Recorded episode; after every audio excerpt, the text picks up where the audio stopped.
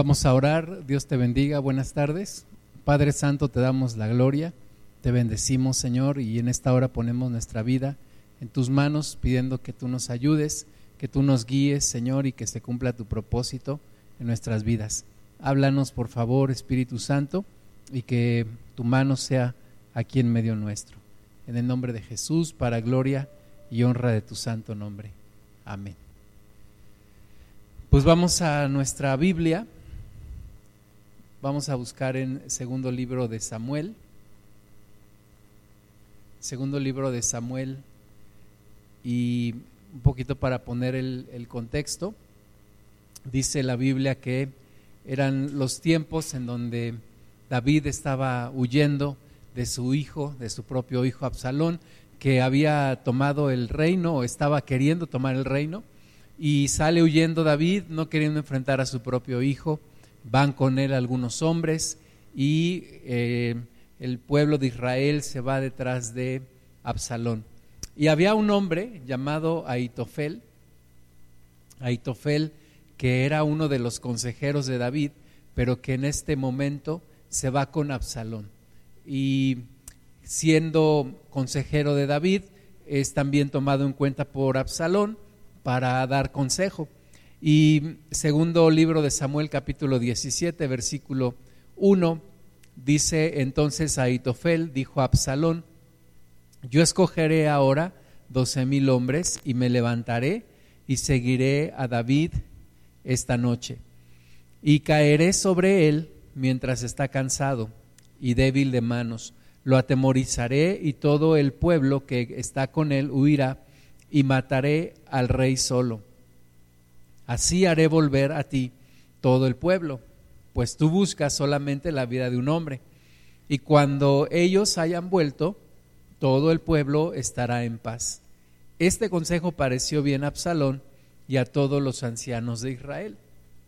Entonces, siendo Aitofel un hombre muy cercano, había sido muy cercano a David, consejero del rey David, y ahora aconsejando a Absalón, da este consejo, un consejo certero, un consejo acertado de lo que deberían de hacer. Y dice la Biblia que después de haberlo escuchado a Absalón y a los líderes que estaban ahí con él, les pareció, les pareció bien esto que había, había dicho Aitofel. Sin embargo, Dios no estaba con Absalón y Dios hizo perecer, Dios frustró los planes de Absalón y a través de este consejo que Aitofel da, Dios, eh, Dios, lo, Dios hace algo para que no se siga este consejo que era acertado. Vamos a seguir leyendo en el versículo 5. Y dijo Absalón, llamad también ahora a Usaí Arquita, para que asimismo oigamos lo que él dirá. Cuando Usaí vino a Absalón, le habló Absalón diciendo, así ha dicho Aitofel, ¿seguiremos su consejo o no? Di tú. Entonces Usaí dijo a Absalón, el consejo que ha dado esta vez Aitofel no es bueno. Y añadió Usaí, tú sabes que tu padre y los suyos son hombres valientes y que están con amargura de ánimo, como la osa en el campo cuando le han quitado sus cachorros. Además, tu padre es hombre de guerra y no pasará la noche con el pueblo. He aquí, él estará ahora escondido en alguna cueva o en otro lugar. Y si al principio cayeren algunos de los tuyos, quien quiera que lo oyere dirá, el pueblo que sigue a Absalón ha sido derrotado. Entonces vemos aquí dos consejeros, Aitofel y Usai. Aitofel con un consejo muy certero, muy sincero, pero además muy, muy certero. Él conoce muy bien eh, cómo trabaja el ejército de David, cómo piensa David, y da un consejo de cómo vencerlo. Pero Usaí había sido enviado por el rey David, Usaí había querido seguir a David, David le dice, mira, mejor vete con Absalón y tú vas a echar a perder los planes y los consejos que dé Aitofel. Así que Usaí está ahí con ese propósito, Absalón no lo sabe, Aitofel tal vez lo sospecha, pero están ahí los dos consejos. Absalón está pesando las dos opiniones y tiene que tomar una decisión. Ambos consejos se contraponen, así que Absalón tiene que tomar uno de los dos consejos, igualmente los demás líderes de Israel que están ahí con él. Versículo 10, y aún el hombre valiente, cuyo corazón sea como corazón de león, desmayará por completo, porque todo Israel sabe que tu padre es hombre valiente y que los que están con él son esforzados. Aconsejo pues que todo Israel se junte a ti, desde Dan hasta Berseba, en multitud como la arena que está a la orilla del mar, y que tú en persona vayas a la batalla. Entonces le acometeremos en cualquier lugar en donde se hallare y caeremos sobre él como cuando el rocío cae sobre la tierra, y ni uno dejaremos de él y de todos los que están con él. Y si se refugiara en alguna ciudad, todos los de Israel llevarán sogas a aquella ciudad y la arrastraremos hasta el arroyo, hasta que no se encuentre allí ni una piedra. Y además, eh, Usaí usa mucho sus palabras muy, muy bien argumentadas, su consejo, además es impresionante, ¿no? Le dice, vamos, en lugar de que vaya Itofel con unos hombres y vayan por David, no, mejor ve tú y despliega todo un ejército y vamos a ir y, los vamos a vencer y si se esconden en una ciudad los vamos a arrastrar, los vamos a sacar de ahí. Entonces el consejo de Usaí parece parece muy espectacular, parece mejor, sin embargo no era el mejor consejo, el mejor consejo era el de Aitofel. Y Absalón entonces, versículo 14, entonces Absalón y todos los de Israel dijeron, el consejo de Usaí Arquita es mejor que el consejo de Aitofel, porque Jehová había ordenado que el acertado consejo de Aitofel se frustrara para que Jehová hiciese venir el mal sobre Absalón. Entonces Dios estaba en medio de esto, Dios estaba echando a perder los planes de Absalón.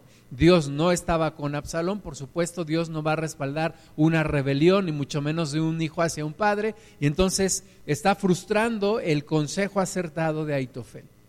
Entonces están las dos decisiones, están los dos consejos, Aitofel, Usaí, Absalón se decide por el consejo de Usaí y desecha, por lo tanto, el consejo de Aitofel.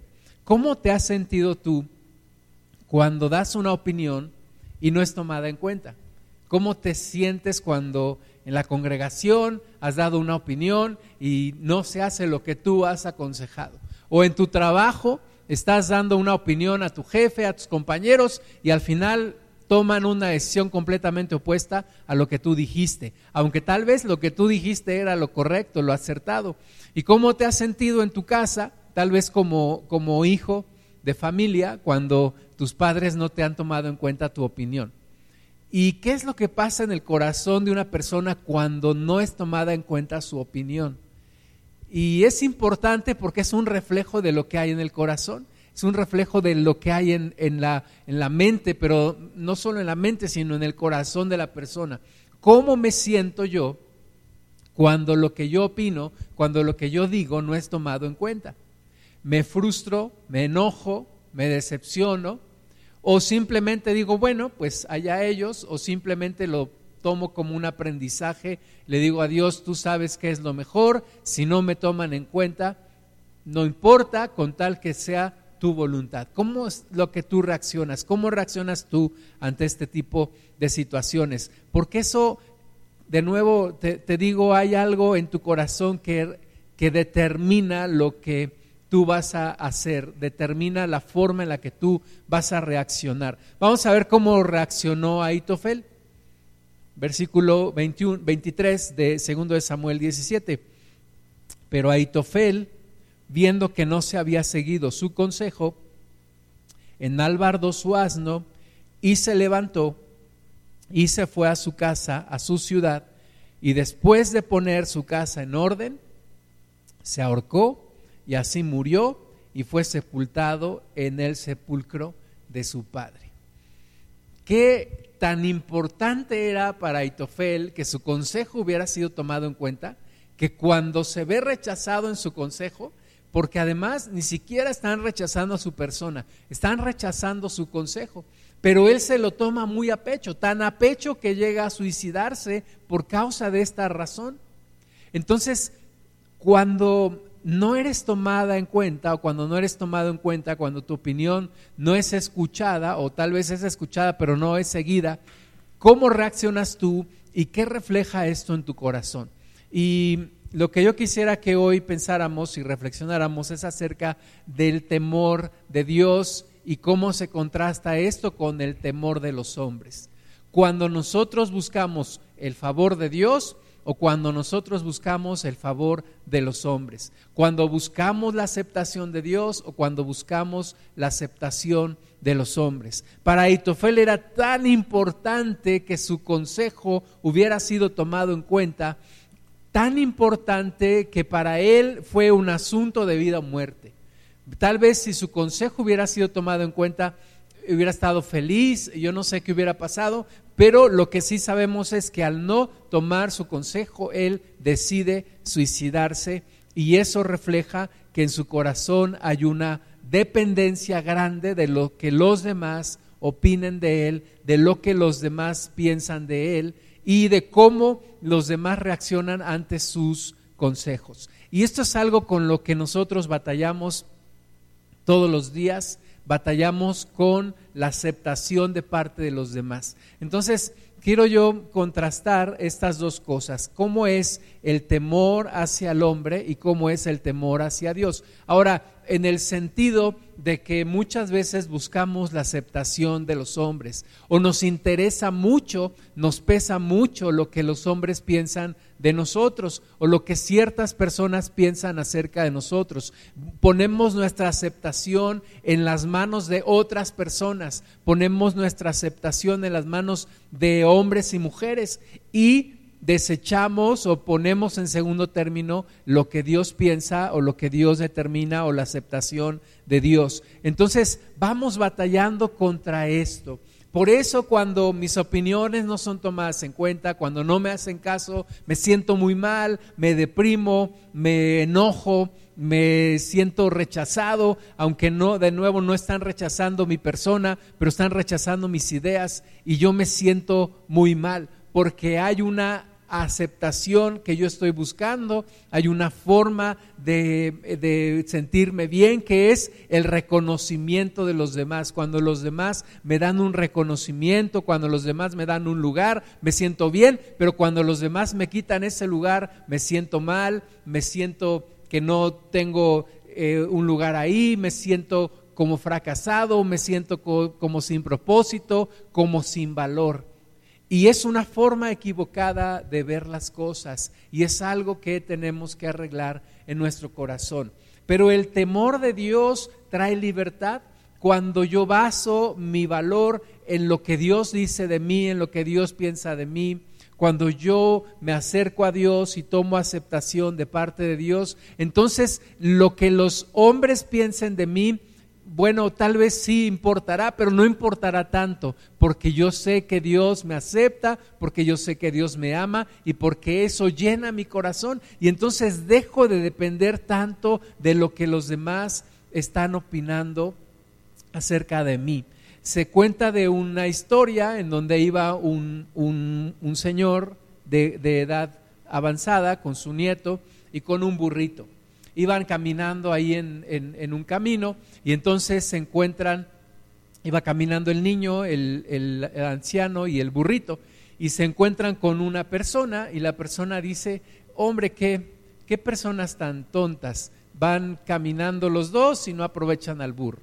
Y entonces escuchan esto y entonces dicen, sí, tiene razón, y entonces el niño se monta en el burro y ya entonces ya va el niño sobre el burro y el hombre anciano va caminando y se encuentran a otra persona y esa persona los ve y dice, qué niño tan abusivo. En lugar que le diera el lugar a, su, a su abuelo o a esa persona mayor, él está montado en el burro. Entonces escuchan el comentario y entonces el niño se baja y se monta el anciano en el burro y siguen en su camino. Y se encuentran más adelante otra persona que los ve y dice, mira qué hombre tan abusivo, él va en el burro muy cómodo y el pobre niño ahí batallando. Se dice que cuando llegaron a su destino, ya de haber escuchado tantas opiniones, llegaron cargando entre los dos al pobre burro, porque cuando tú le haces caso a las personas, a lo que dicen de ti, a lo que ellos quieren que tú hagas, realmente sin escuchar la voz de Dios y dándole demasiada importancia a los demás, eso se llama tener temor de los hombres. Eso se llama, la Biblia lo llama buscar el favor de los hombres. Y Dios quiere que a través del temor de Él, que a través de buscarlo a Él, seamos libres de esta dependencia que todos tenemos y que nos viene como una herencia desde que Adán y Eva pecaron y que nos viene una inseguridad y que tenemos una necesidad de aceptación, pero que no encontramos llenadera en los demás, en las opiniones de los demás, pero vamos buscando, vamos pepenando la aceptación. Pero la Biblia dice que el temor de Dios nos hace libres de todo eso. Proverbios 29, 25 dice, el temor del hombre pondrá lazo, mas el que confía en Jehová será exaltado. Entonces, cuando tú temes a los hombres, cuando te interesa tanto, cuando te importa tanto lo que otros piensan de ti, lo que otros opinan, y tú quieres ser popular y tú quieres ser el más popular de todos y quieres caerle bien a todos, eso es ponerte un lazo porque al final estás tratando de agradar a otra persona que también a su vez está buscando aceptación. Estás tratando de agradar a alguien que tiene el mismo problema que tú, un problema de inseguridad. Entonces necesitamos hacer a un lado ese temor a los hombres como aceptando y adoptando el temor a Dios. El que confía en Jehová será exaltado. Proverbios 19 23, el temor de Jehová es para vida, y con él vivirá lleno de reposo el hombre, no será visitado de mal. Entonces, muchas veces cuando leemos esto, la gente se espanta y dice, pero ¿cómo voy a tener temor de Dios? ¿Cómo quiere Dios que yo le tema?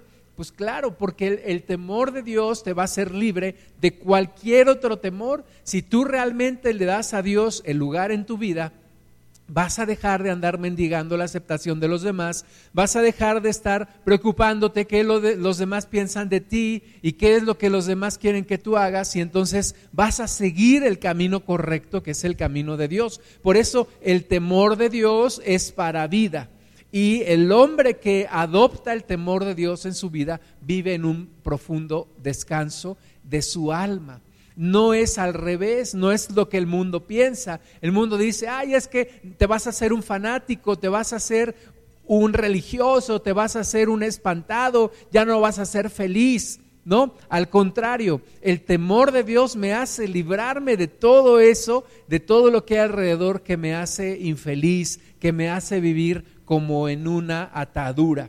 Vamos a ver algunos ejemplos en la Biblia de personas que vivían en el temor de los hombres y que aprendieron a vivir en el temor de Dios.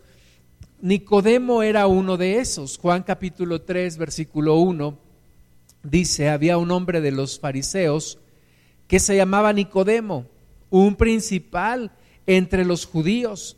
Este vino a Jesús de noche y le dijo, Rabí, sabemos que has venido de Dios como maestro, porque nadie puede hacer estas señales que tú haces si no está Dios con él. Entonces Nicodemo dice aquí que era un fariseo, uno de los principales entre los judíos. Entonces, aquellos religiosos tenían verdaderamente el poder de ese pueblo, no era, no era tanto los romanos, ¿verdad? los romanos subyugaban a Israel, pero los fariseos y los saduceos, ese grupo y los escribas, ese grupo selecto de religiosos eran quienes verdaderamente tenían el poder, tenían el control sobre el pueblo de Israel. Y Nicodemo era uno de ellos, Nicodemo era uno de esos hombres importantes, uno de esos hombres poderosos, y vino a Jesús de noche.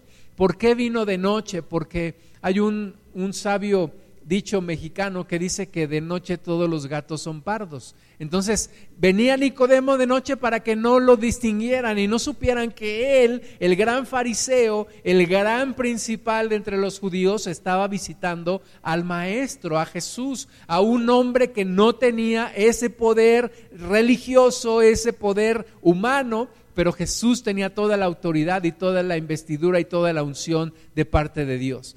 Entonces, va de noche por temor a los demás, por temor a los hombres. ¿Qué van a decir? ¿Qué van a pensar de mí? ¿O me van a quitar ese lugar principal que tengo? Y cuando tienes temor de los hombres, eso puede ser un obstáculo para acercarte a Dios y para recibir todo lo que Dios tiene para ti. Nicodemo logró entenderlo. En Juan 19, 38 vuelve a aparecer Nicodemo Dice Juan 19, 38, después de todo esto, José de Arimatea, que era discípulo de Jesús, pero secretamente por miedo de los judíos, rogó a Pilato que le permitiese llevar el cuerpo de Jesús. Y Pilato se lo concedió. Entonces vino y se llevó el cuerpo de Jesús. También Nicodemo, el que antes había visitado a Jesús de noche, vino trayendo un compuesto de mirra y de aloes como de cien libras.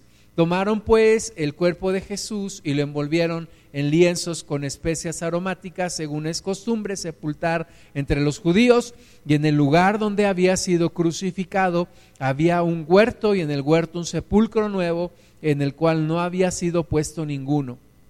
Así pues, por causa de la preparación de la Pascua de los judíos y porque aquel sepulcro estaba cerca, pusieron a Jesús. Aquí hay dos hombres que padecían del mismo mal. Tenían temor de los hombres, tanto José de Arimatea como Nicodemo. Pero José de Arimatea vence ese temor de los hombres, entra a la oficina de Pilato y le dice, siendo un hombre rico, le dice, quiero que me des ese cuerpo, quiero que me dejes bajar el cuerpo del maestro. Y también Nicodemo, que había, dice ahí, vuelve a decirnos que había visitado a Jesús de noche, rompe su miedo, su temor a los hombres y trae especias para eh, preparar el cuerpo del Señor Jesús.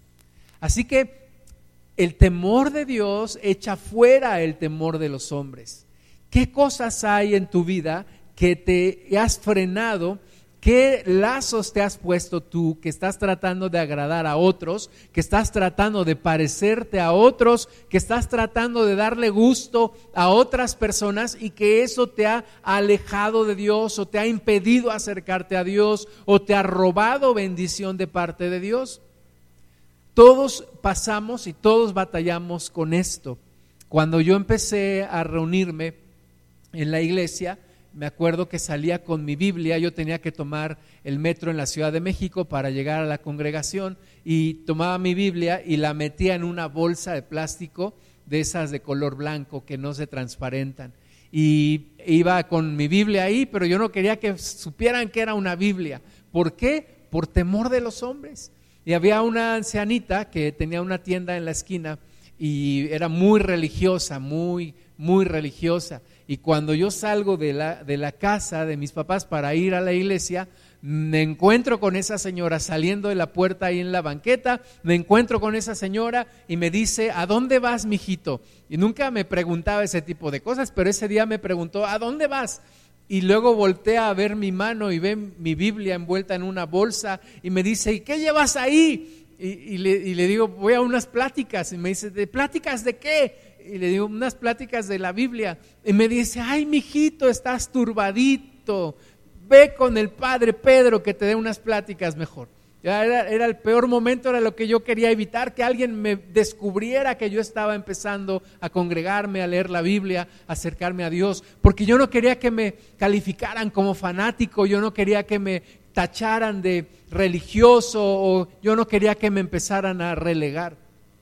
Pero gracias a Dios que el temor de Dios que entró en mi corazón echó fuera el temor de los hombres. Y un día esa bolsa de plástico desapareció, salgo con mi Biblia, le digo a todo mundo que me encuentro, yo he tenido un encuentro con Jesús. Así que el temor de Dios echa fuera el temor de los hombres y te hace ser verdaderamente la persona que Dios quiere que seas. Dios no quiere que le estemos dando gusto a los demás, Dios quiere que le demos gusto a Él, Dios quiere que le agrademos a Él, Dios quiere que hagamos no lo que los demás nos dicen, sino lo que Él nos dice que hagamos. Veamos otro caso, Gálatas capítulo 1 versículo 10, el apóstol Pablo el apóstol Pablo pasó también por esto, porque él era uno también de los principales religiosos judíos. Pablo recuerda, perseguía a la iglesia, se le conocía como Saulo, en algún momento cambia a Pablo, porque Dios lo transforma, porque Dios trata con él. Y Gálatas 1.10 dice, inspirado por el Espíritu Santo, dice Pablo, pues, busco ahora el favor de los hombres o el favor de Dios. ¿O trato de agradar a los hombres? Pues si todavía agradara a los hombres, no sería siervo de Cristo. Y aquí nos pone las dos, las dos opciones que se contraponen. Si quieres agradar a los hombres, no puedes agradar a Dios. Si quieres agradar a Dios, no puedes agradar a los hombres. Entonces tienes que escoger una de las dos.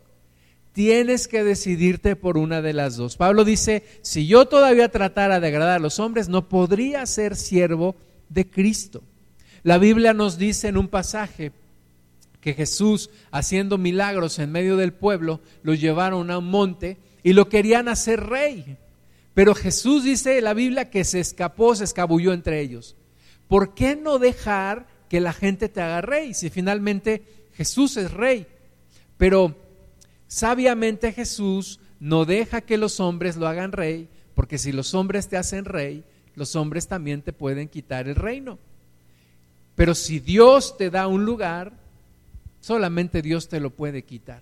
Así que tú tienes esa opción, agradar a Dios y deshacerte del temor hacia los hombres o seguir siendo esclavo de la opinión de los demás. Primera de Corintios 4, versículo 3.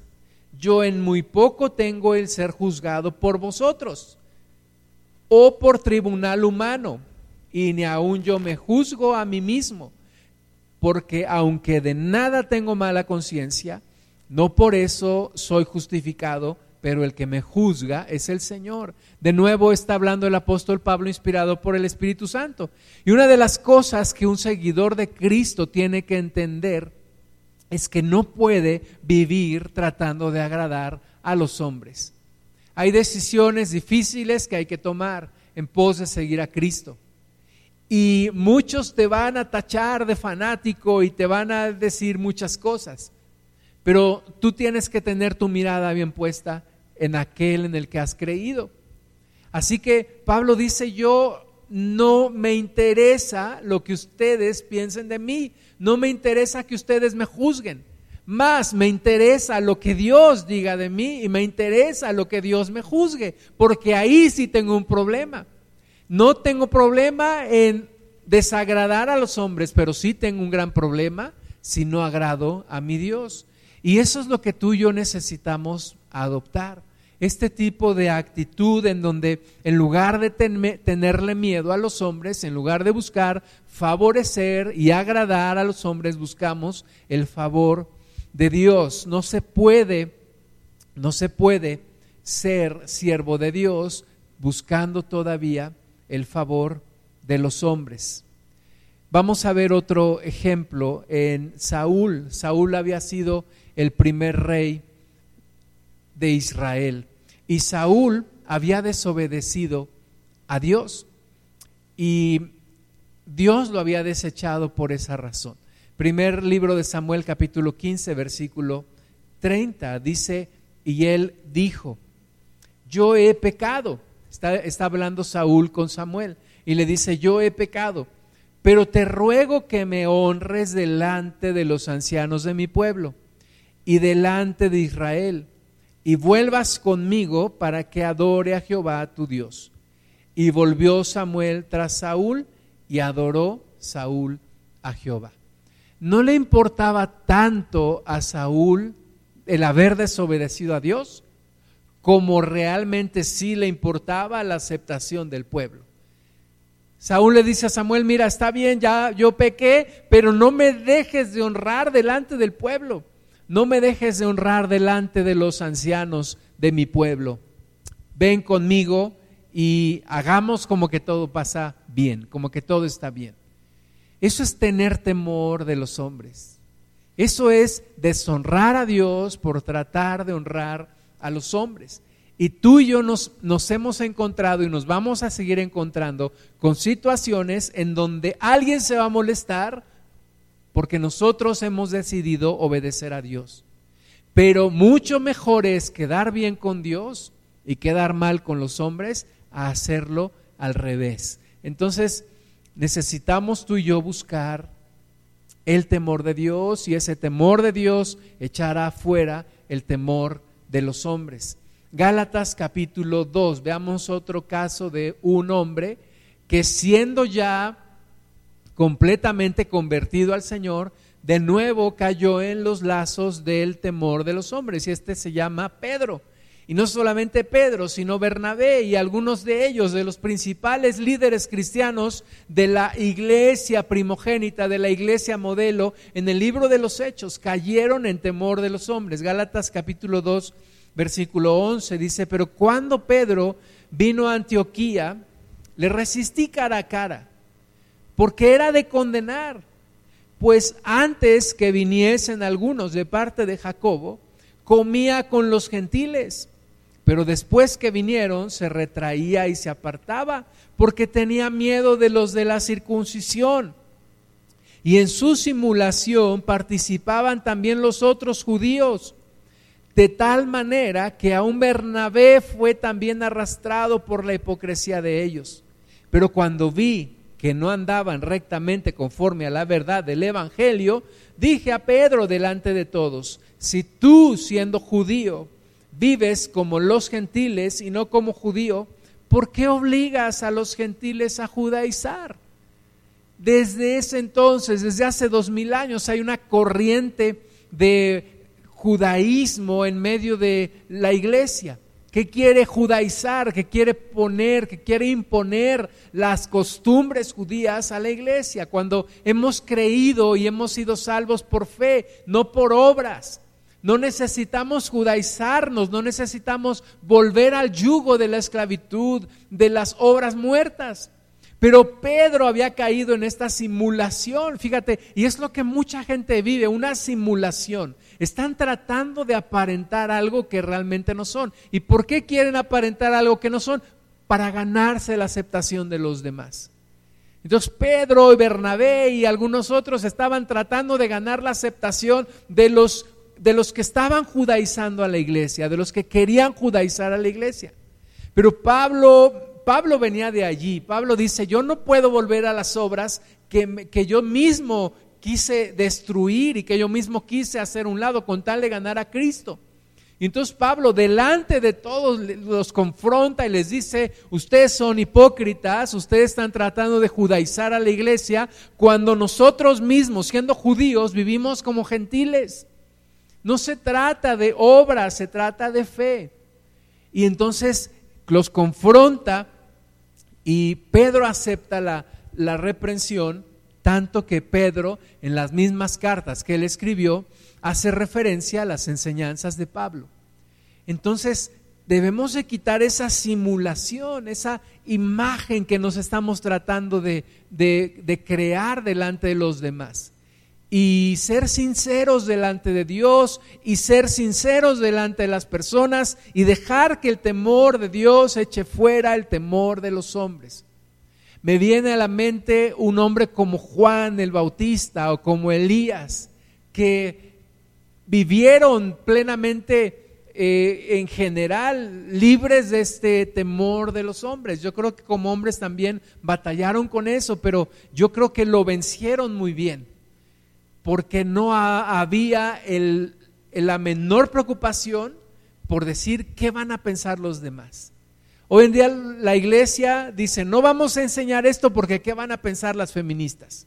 ¿Qué van a pensar los homosexuales? ¿Qué van a pensar? Pues que piensen lo que tengan que pensar. Nosotros tenemos que predicar el Evangelio tal cual es, ¿verdad? Con amor, por supuesto, porque Dios no rechaza a nadie, pero no podemos predicar un Evangelio comprometido estaba escuchando un reportaje de un hombre, de un periodista que hablaba de un ministerio allá en, Coahuila. Y, ese periodista, eh, una persona del mundo que no ha creído en Cristo, decía, es que me impresiona este, ministerio. Yo no había entendido lo que hacen, pero ahora que lo, lo entiendo, lo admiro. Y decía este hombre, claro, yo no acepto eso que ellos predican acerca de la homosexualidad, que es mala decía él, porque yo no, no soy homofóbico. Pero bueno, respeto sus opiniones y, y, me admiro de lo que hacen. Y, por cierto, no es que seamos homofóbicos, no es que odiamos a los homosexuales, por supuesto que no pero predicamos la palabra sin compromiso. Así como el predicar acerca del, del, no hurtar no quiere decir que odio a los ladrones, o predicar acerca de no adulterar no quiere decir que odio a los adúlteros. Pero tengo que predicar la palabra sin ningún tipo de compromiso porque alguien se vaya a ofender. Más bien, darle la oportunidad a todos, porque de ahí vengo yo también, de arrepentirse y de presentar un evangelio como debe ser presentado y entonces dar la oportunidad al arrepentimiento y no vivir en una simulación, no vivir en una actuación, no vivir en algo en donde queremos que aparentar algo para que los demás nos acepten y para que caigamos bien a todo mundo, porque eso no sirve absolutamente de nada. Tenemos que ser libres de todo eso y buscar la aceptación de parte de Dios y vivir libres del temor hacia los hombres. Hoy en día hay algunas conductas que se explican porque hay mucho temor hacia los hombres. El materialismo es una de ellas. Hay, mucha gente materialista y el materialista eh, lo que piensa es que parte de su propio valor lo da las posesiones y la adquisición de bienes materiales. Para esa persona, su valor como hombre o como mujer depende de lo que posee. Y entonces buscan comprar marcas y comprar productos y adquirir servicios que le dan cierto estatus. Y no importa cuánto paguen, le da estatus. Y eso es buscar la aceptación de los demás, ¿verdad? Tratar de presumir que yo puedo comprarme un buen auto, que yo puedo usar una buena ropa de marca muy cara, un reloj o comprarme un café en lugares más caros o meterme a los restaurantes más caros, etcétera. Y esa es una actitud que demuestra un gran temor de los hombres. ¿Por qué? Si puedo comprarme unos zapatos de la misma calidad y no de marca tan reconocida, pero más baratos, bueno, ¿y por qué tratar de agradar o impresionar a los demás con algo que me va a costar mucho más? Materialismo es algo que demuestra una gran cantidad de temor de los hombres. Y otra que, se ve generalizadamente es la búsqueda de la aceptación búsqueda de la aceptación de parte de los demás, hacer lo que los demás me dicen que yo haga o, lo que esperan que yo haga o comportarme como esperan que yo me comporte porque tengo que cumplir un cierto patrón para socializar, tengo que cumplir una cierta forma de ser para que me acepten. Pero eso no sirve de nada, al final quedo igualmente vacío porque la aceptación de los hombres no llena no llena para nada. Es una desilusión, es una simple ilusión el buscar la aceptación de los demás y pensar que con eso voy a ser feliz. Por supuesto que no lo seré. Y la dependencia hacia los demás la vemos mucho hoy en día en redes sociales, en donde buscamos que nos, que nos alaben, que nos acepten, que le den likes a nuestras publicaciones, publicamos todo lo que se pueda, lo que voy a comer, lo que, lo que voy a, a vivir con mi familia, el lugar a donde me fui, eh, mi aniversario de bodas, decirle a mi esposa unas palabras ahí para que todos vean y todos me den like y todos digan, ay, qué, qué bueno. Y cuando que yo pudiera decírselo directamente a mi esposa, no, lo tengo que publicar para que todos vean lo que yo soy y lo que yo le digo a mi esposa y entonces sentirme una persona importante. Pero de nuevo es una ilusión, es una ilusión y es es tratar de almacenar agua en cisternas rotas. Hay una gran necesidad hoy en día de llenarse de Dios y de buscar verdaderamente la aceptación de parte de Dios. Y eso viene en el paquete que se llama temor de Dios. Temor de Dios es darle a Dios el lugar que le corresponde, darle a Dios el lugar en mi vida que a Él le toca, la opinión de Dios sea la que pese más sobre mi vida. Cuando yo tenía veintitantos años, escuché un predicador que decía, reputación es lo que los hombres dicen de ti, pero integridad es lo que Dios piensa de ti. No es tan importante lo que los hombres dicen de ti como lo que los ángeles dicen con Dios acerca de ti. Así que busquemos esa aceptación de Dios, que es la que sí llena, busquemos ese temor de Dios, que es el que sí trae completa libertad. Y veamos un ejemplo más de un hombre que supo vivir en completa libertad del temor de los hombres. Y se llama Jesús. Jesús enfrentó a la clase religiosa más poderosa de su pueblo. Y la Biblia dice que Jesús puso su rostro como un pedernal. Él habló lo que tenía que hablar, él dijo las verdades que tenía que decir, él confrontó a los religiosos como tenía que hacerlo. Y, y eso le costó la vida, pero sabemos que Jesús para eso vino, para entregar su vida, para, para que nosotros seamos salvos. Y Jesús mostró siempre que para él fue más importante el temor de su padre que el temor de los hombres.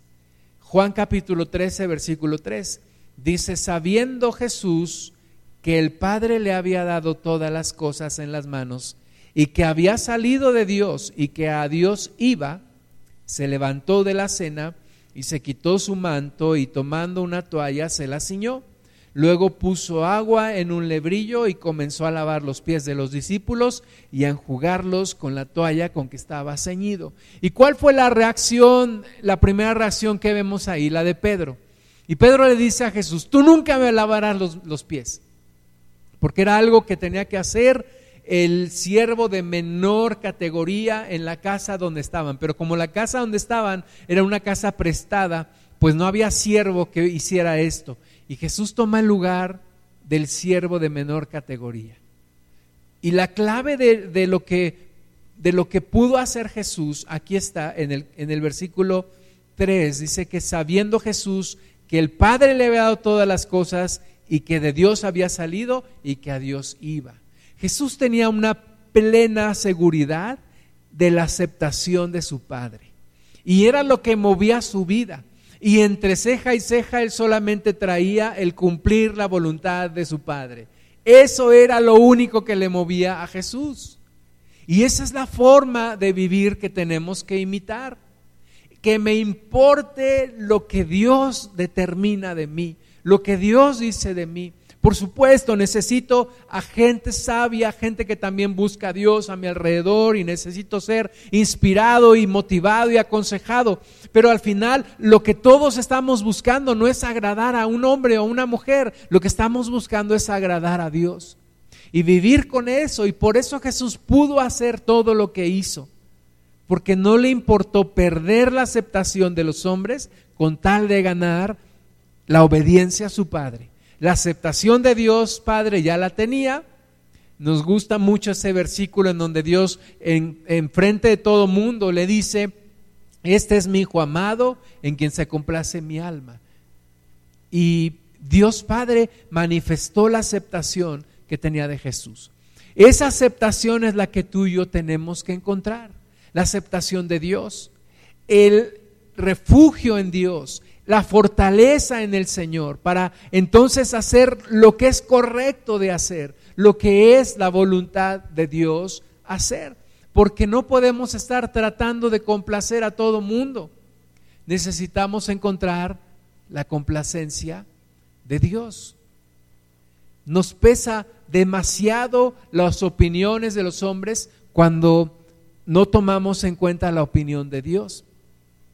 Me acuerdo cuando yo estaba estudiando mi maestría, una maestría a tiempo completo, en una, en una institución que exigía demasiado y en donde muchos desertaban. El miedo de todos nosotros era el desertar, el que nos corrieran, el que nos expulsaran. Y entonces tenía un profesor que nos decía, pero ¿a qué le temen ustedes muchachos? Y le decíamos, pues a que nos corran, a no poder con la maestría. Y, decían, y decía él, ¿y por qué le tienen miedo a eso? Le tienen miedo a eso porque los demás van a decir, ay, no pudo. Dijo, ¿y eso qué? ¿Y eso qué? ¿Qué te importa a ti que alguien diga, ay, no pudo? Simplemente no pudiste y ya. Pero nos pesa demasiado la opinión de los demás. Y entonces cuando yo, yo escuché eso, dije, es cierto, yo, yo estoy aquí por Dios y porque es un sueño que Dios me está permitiendo realizar y, y Dios está conmigo y no me va a importar y si repruebo, pues ya ni modo. Claro, estudiaba, ¿no? No era de no hacer nada. Pero si me corren, pues sí, que, que piensen los demás lo que piensen. Yo tengo la aceptación de mi Padre. Y eso es lo que me debe de mover, eso es lo que me debe de motivar y es la forma en la que puede ser libre de la aceptación o de la búsqueda de aceptación de los hombres que la Biblia le llama el temor de los hombres. Jesús dice en Juan 6:37, todo lo que el Padre me da vendrá a mí y el que a mí viene no le echo fuera. Y eso para mí se llama aceptación de la persona más importante del universo que es Dios. Dios no me echa fuera. Dios no me pide mi promedio para entrar en el reino de Dios. Dios no me dice, a ver, has hecho tal y tal y tal cosa. Es, es necesario solamente creer. Solamente creer. Eh, Juan 3:16 dice que para que todo aquel que crea en Él, no es por obras, es por fe. Por supuesto, la fe me lleva a tener las obras. Pero es por fe. Solo tengo que creer. Y si yo creo en Jesús, si yo me acerco a Jesús, Él no me rechaza. Él no me echa fuera. No tengo que hacer una simulación como lo tengo que hacer para ganarme la aceptación de los hombres. Delante de Dios me puedo presentar y si yo soy sincero con Él, Él me acepta y Él me transforma y Él me cambia. Así que si tú has vivido de la en la búsqueda de la aceptación de los hombres, te tengo buenas noticias. Jesús te quiere liberar de eso. Y si tú estás cansada o cansado de tratar de agradar a todo mundo y seguir siendo rechazada o rechazado y seguir sintiéndote vacío en tu corazón, te tengo buenas noticias. Mateo 11, 28 y 29 dice, Venid a mí todos los que estáis trabajados y cargados, y yo os haré descansar. Llevad mi yugo sobre vosotros y aprended de mí, que soy manso y humilde de corazón, y hallaréis descanso para vuestras almas, porque mi yugo es fácil y ligera mi carga. Si tú estás llevando una carga que te está pesando mucho, ya no es la carga de Jesús si tú estás llevando un yugo que ya no está siendo fácil, ya no es el yugo de Jesús. Necesitas llevar el yugo de Cristo. Y en esta hora eh, quiero orar por ti y poner delante del Señor tu vida y en el nombre de Jesús echar fuera todo temor de los hombres. Padre amado, queremos en esta hora exponer nuestra vida ante ti, Señor y pedirte, Padre, que nos libres del temor de los hombres, ese temor que puede hacer que una persona como Aitofel llegue al suicidio por tratar de agradar, por tratar de ser reconocido, por tratar de obtener un lugar en medio de un grupo de personas. Pero nosotros queremos la aceptación que viene de ti, Señor. Queremos el temor de Dios. Queremos ser libres de mendigar la aceptación de los hombres. Queremos ser libres de tenerle temor a los hombres y de buscar hacer siempre lo que ellos quieren. Señor, ayúdanos a que el temor de ti nos haga libres del temor de los hombres. Ayúdanos a disfrutar de tu aceptación, de tu amor.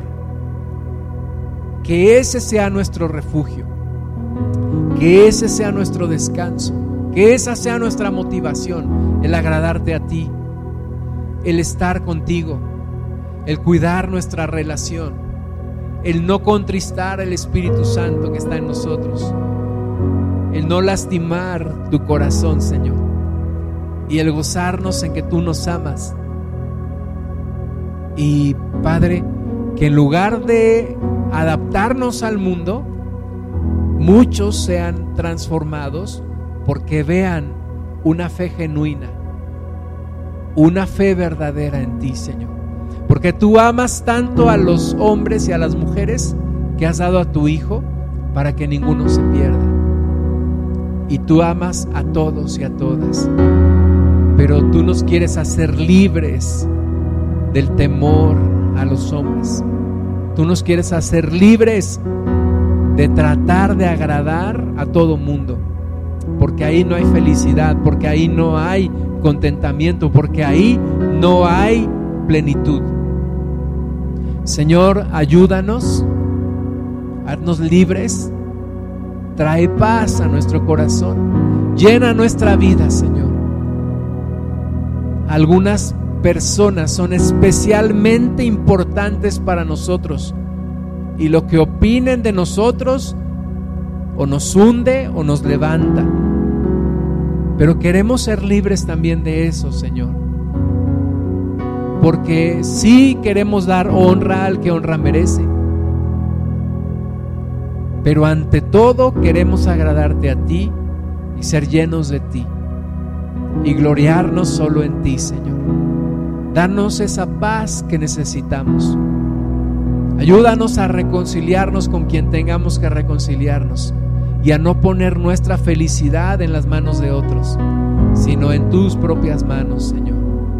Porque solo tú eres digno y porque solo tú tienes los planes para nosotros. Solamente tú, Señor. Solo tú eres Dios, solo tú eres Señor. De a ti te damos toda la gloria en el nombre de Jesús. Amén.